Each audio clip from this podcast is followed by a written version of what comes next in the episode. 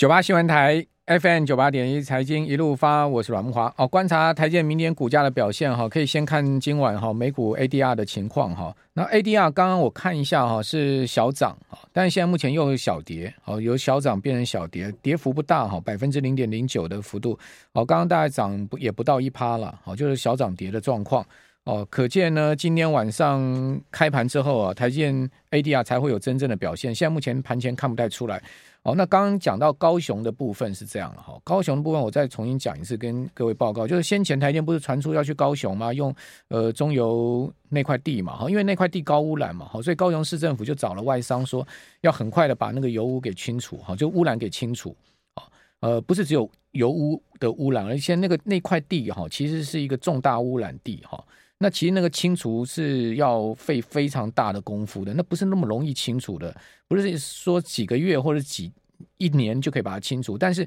高雄市政府因为要积极延揽台建，就是所以就这个赶快叫外商哈，就是呃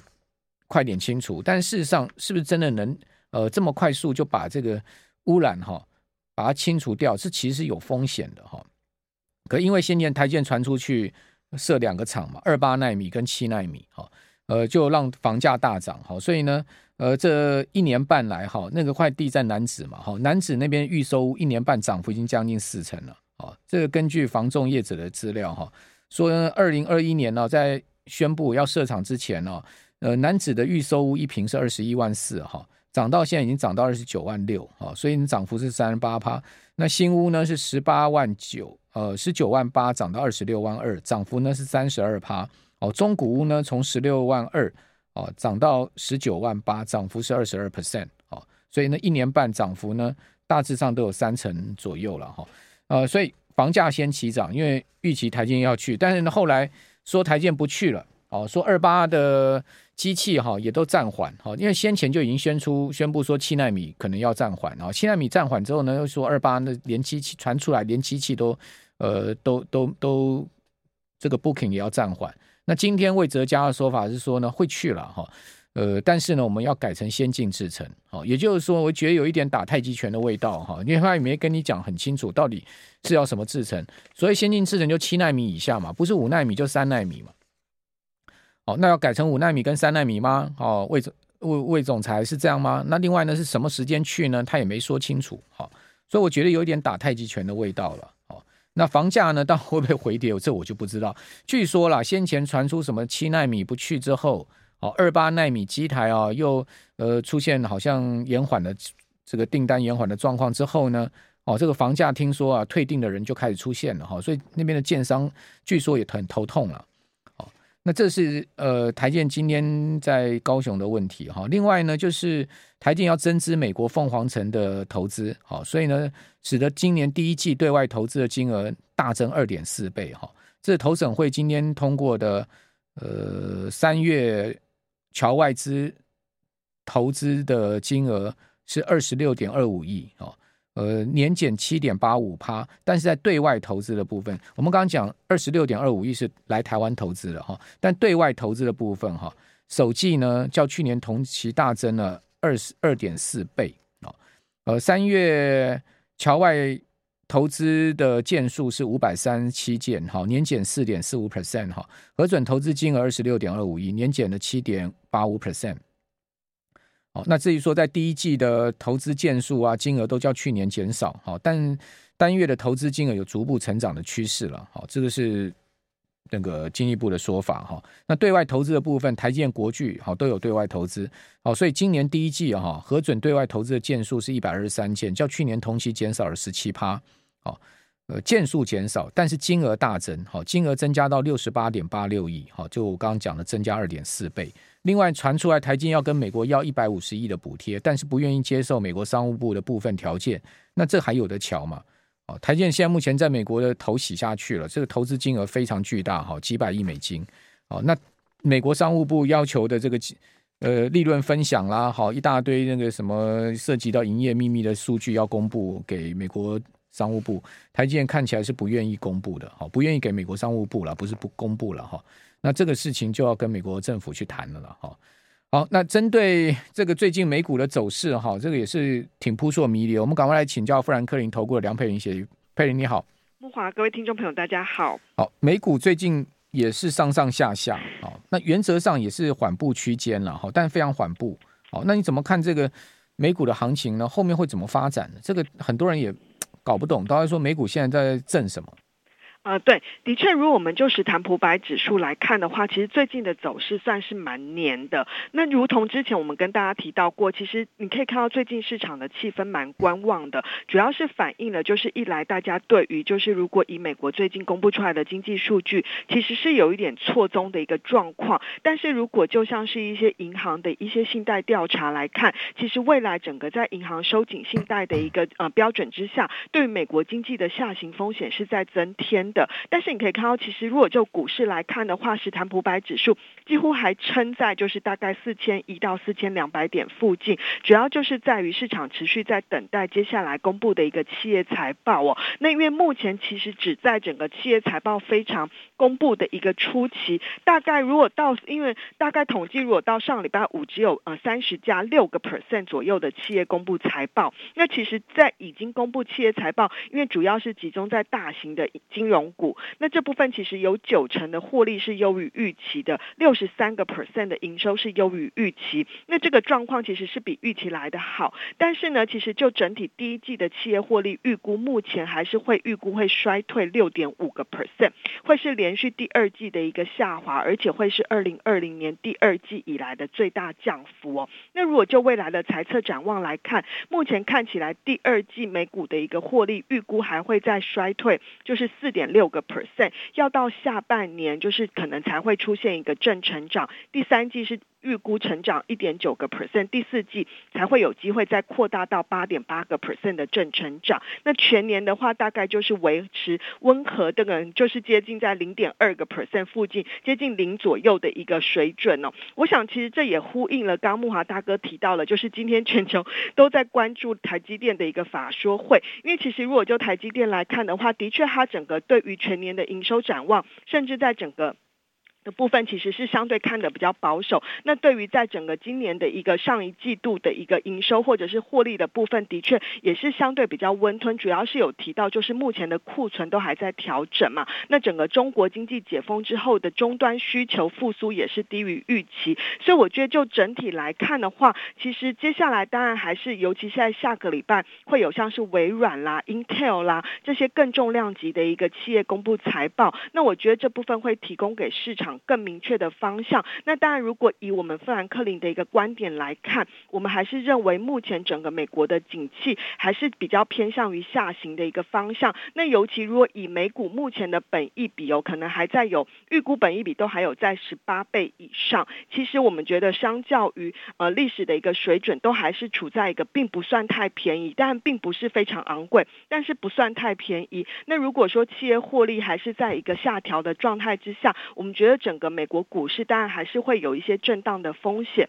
那只是这个震荡当中呢，因为目前各个指数除了在费城半导体指数目前是低于像是月线啦之下，其他的指数大部分都还未在均线之上。那我觉得这部分投资人当然其实除了关持续关注整个接下来的企业财报之外，当然如果就整个技术面角度来看的话，只要没有去大幅跌破像是重要的一个季线啦这样子的一个均线，甚至在年线的支撑，其投资倒也不用那么的一个悲观啦，就是可以可能就未来就会形成是在一个均线，就是如果以史坦普百指数，基本上我们觉得会是在一个比较偏向于可能四千点上下附近做一个比较横盘整理，这是一个强势整理比较。基本的一个情境，那当然，如果接下来的企业财报还是释出比较保守的一个展望的话呢，可能对于整个美国股市就有机会去回测今年前呃年初的一个低点，大概是在三千八百点多点附近。那我们目前并不认为会去大幅回测去年十月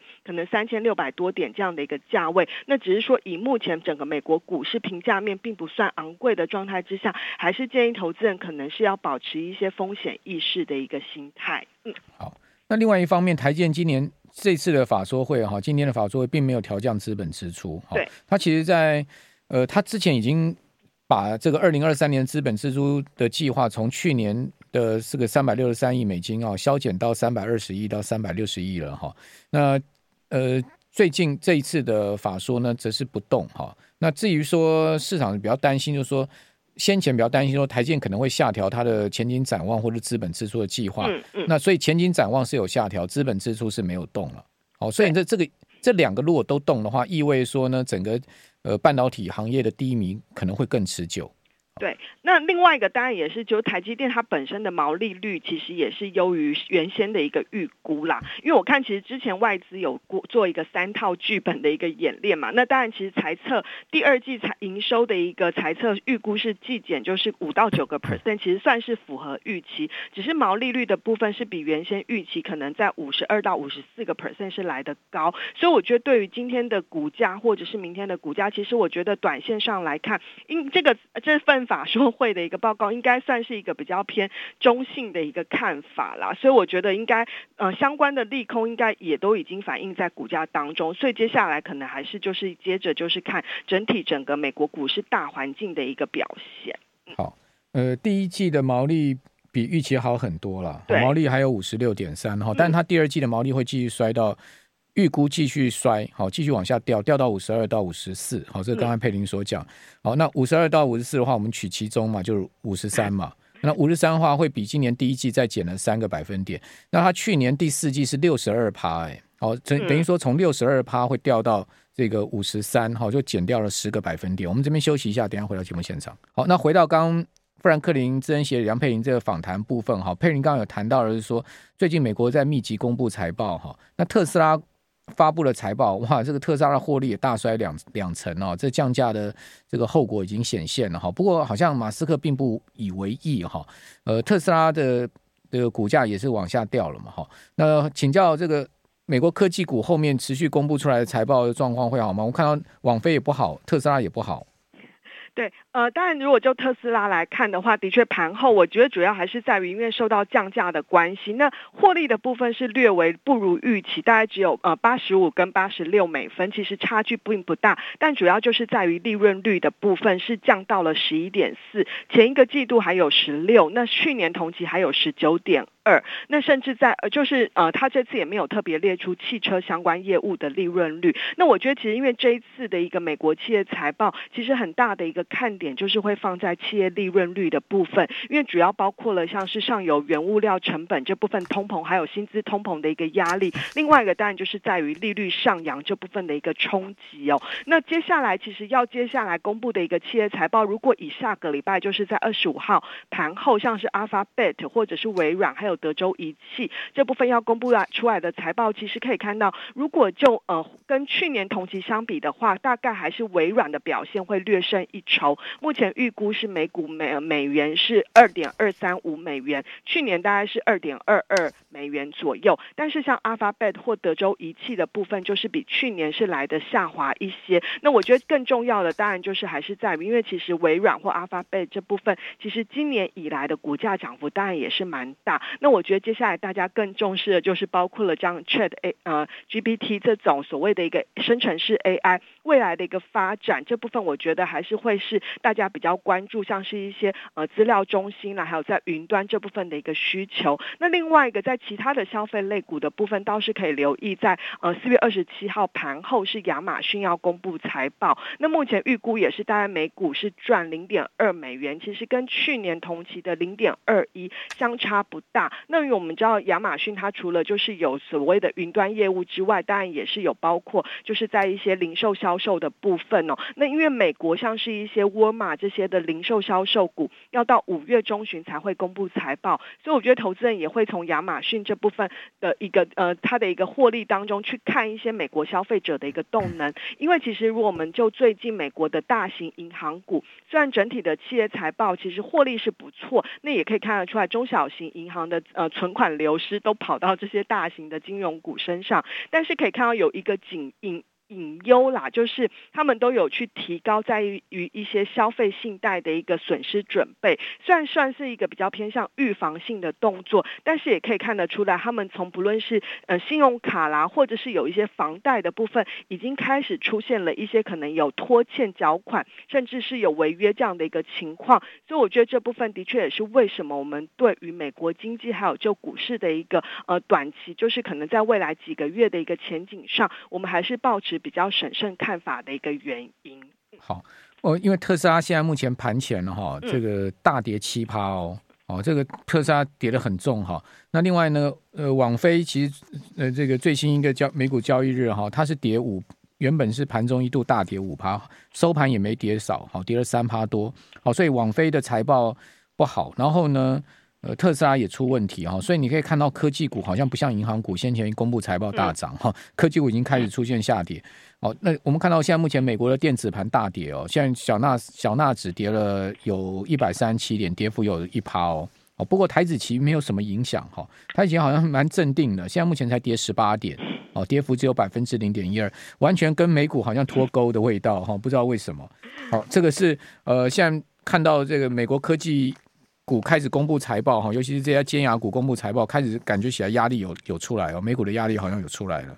对，呃，的确，我们也觉得，如果接下来就是在财报当中，其实投资人会去寻找到有一些可能，包括了你本身，呃，像是你手上的现金很多，然后负债比较低，那你的整个自由现金流量创造的能力又相对比较高的话，我们觉得这些公司当然可能不一定集中在特定的产业，那我们觉得这些公司通常就会成为在整个目前市场比较充满不确定性环境当中，相对比较受惠的一个标的。那当然，另外一方面还是要提。一下就是最近其实虽然说美国股市是一个横盘震荡整理，但是我们可以看到这样美美国公债市场殖利率的部分倒是出现比较剧烈的一个波动，尤其是在短天期，像是两年期公债殖利率的部分，这主要是反映了就是市场在消化原本大家预期联准会在五月份再升息一码之后呢，可能接下来会有降息的动作。那最近其实我们看到像最新的一个路透调查，或者是昨天最新出来的全球经理人调查。查都反映了，目前大家已经把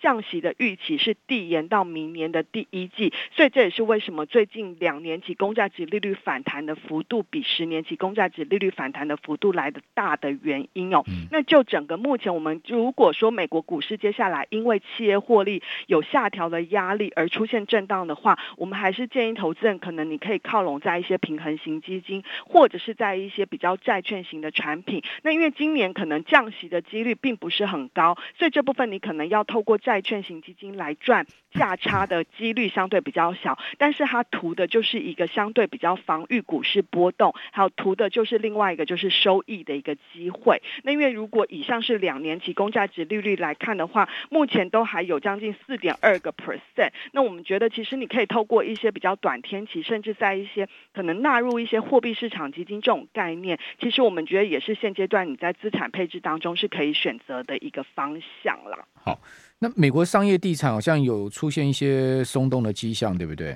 对，呃，商业地、有没有有没有可能会爆发整个金融的问问题？这是在银行爆银行风暴之后，大家一直很关注的问题。那我觉得商业地产当然面临到一些，就是其实从疫情过后，有一些像是办公室啦，甚至在购物中心等等，其实它的出租率或者是它的一个收益的状况，就一直没有办法回到疫情前。但是因为我们看到这一次的一个商用不动产，或者是美国房地产市场的一个疲弱，其实很大的因素是来自于。需求面，而并不是一个明显的供给过剩的一个情况，所以这当中我们觉得商用地产的确还是有一些回调的压力。那这部分呢，但是不会造成整个房地产市场出现那种像二零零六零七那时候暴涨之后的一个急速的一个呃大幅的一个危机啦。那当然，如果以商用不动产它的一个修正。受影响比较大的就是在美国的小型银行股，因为如果以小型银行股他们的一个贷款，其实商用不动产占他们的贷款比例其实是有七成左右。那刚刚又提到了，像是一些小型银行，他们在一些工商贷款啦，其实或者是呃抵押贷款的部分，它的占比都有在三到四成左右。所以这部分我们觉得，呃，在这一次的金融股财报之后，虽然说呃还有后后续还会有一些呃区域银行股公布财报，还没有完全出来，但是你大致上可以看到一个方向，就是未来美国小型银行股的一个压力还是非常沉重，甚至有可能会延续一至两年左右的时间。那我觉得这部分短期的风就是急速那种爆发呃系统性危机的风险是蛮低的，但是它会持续就是把时间拉长，然后可能这部分就会形成是一个比较慢慢的，然后这部分还是呃潜在的风险，我们觉得还是有的。好，因为美国十年期在跟两年期在最近殖利率都明显往上升嘛。对，两年期又升到二四点二以上，那十年债也升到三点六附近哈。对对，对，呃，都从先前大概上来有差不多三十到四个四十个基点，对不对？对。哦，所以债券价格有一波下跌。那你觉得这一波下跌是个买点呢，还是说呢后面还有这个更好的买点的机会呢？呃，第一个，我觉得如果就美国来看的话，如果说包括像下个礼拜要公布出来的 PCE 通膨，目前看起来核心的 PCE 通膨是有机会再往下回落一点，可能就从四点六呃缓步降到四点五附近。如果这个通膨是持续在缓降的话，那从最近像是褐皮书或者是联准会官员的看法，基本上也开始试出了他们有看到一些银行收紧信贷，还有像是就业市场有一些放缓的迹象。所以我觉得这部分对于美债殖利率。如果确定美国五月份就是这一波升息循环的最后一次，我们觉得整个殖利率再大幅上扬的空间会相对有限，所以这一波的反弹，我觉得应该可以开始视为是一个债券资产进场的一个机会点。那但另外一方面要提的就是，你可以看到像是欧元区或者是英国的通膨都还是蛮高，尤其英国都还在十个 percent 以上，那这部分可能就会让。欧元呃，欧洲央行跟英国央行都还有升息的压力，所以这样子两相比较之间，你可以看到为什么最近的美元相较于尤其是英镑的部分，还有欧元都是相对比较弱势。所以我觉得这部分投资人当然其实还是可以，就是如果相较于欧洲的话，我们觉得美国公债值利率这部分相对的吸引力，还有未来在反映政策已经是不是已经升息到尾声这部分，我们觉得美国公债的一个投资价值是相对比较高的。嗯，好，可能也比股市稍微安全一点了。哦，至少 至少不会，你买股票可能一天它给你跌个三趴五趴的，对不对？债券呢，这这不可能这样跌了。哦，这个这样跌的几率不大了。哈，好，呃，刚刚佩玲所讲的，提供大家参考。我们这边休息一下，等下回到节目现场。